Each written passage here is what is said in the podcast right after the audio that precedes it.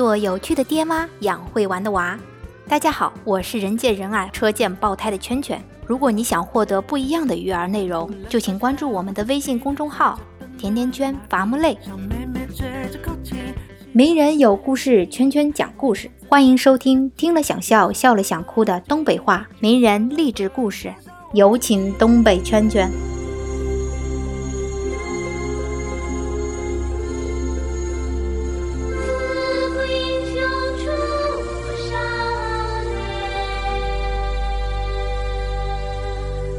伙好呀，我是东北圈圈。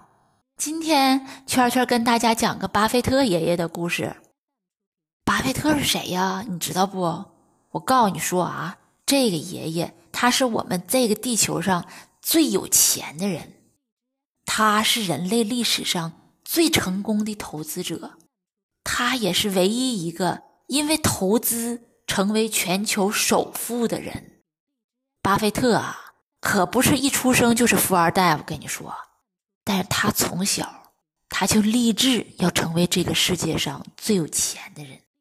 他为了实现这个愿望啊，六岁的时候就在他爷爷的小卖店里买了一些口香糖，然后呢，挨家挨户的敲门叫卖，每包口香糖卖五分钱，一包口香糖可以赚两分钱。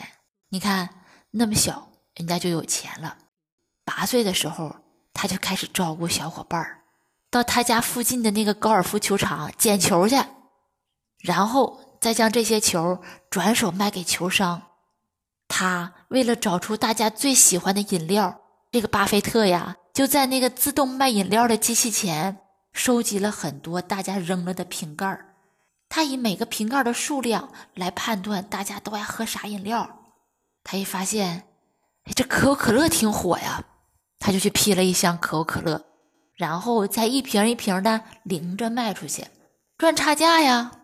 六岁呀，孩子们，六岁的时候你干啥呢？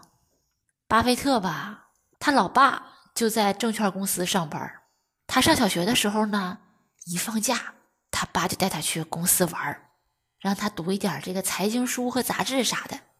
他十岁的时候，生日礼物就是他爸带着他去参观华尔街。那纸醉金迷的，这个就让他立定志向，要努力赚钱，做自己最想做的事情。等到十一岁的时候，他就买了他人生的第一张股票。当然了，我想这股票也是代持的，毕竟十一岁还未成年嘛。十三岁的时候，他用他卖报纸赚来的零钱，以每台二十五美元的价格，就买了几部钢珠机，然后放到附近理发厅进行销售。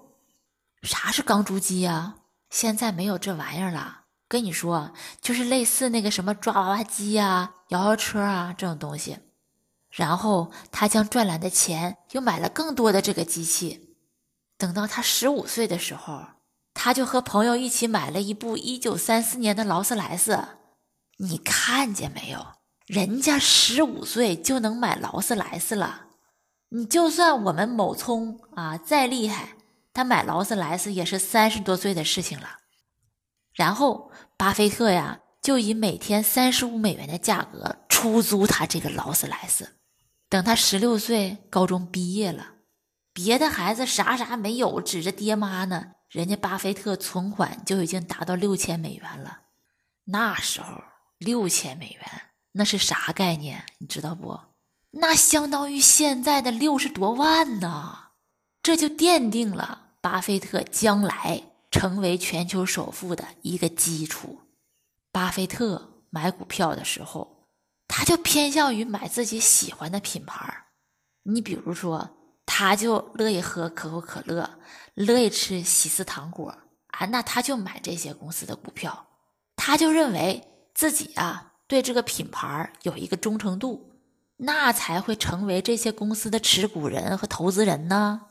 所以说，小朋友们听了巴菲特爷爷的故事，你明白啥了吗？就是呀，别去玩那些抓娃娃机了，那玩意儿都是骗人的。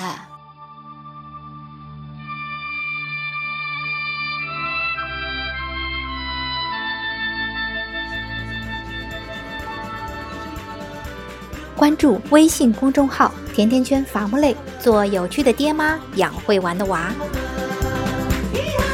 甜甜圈。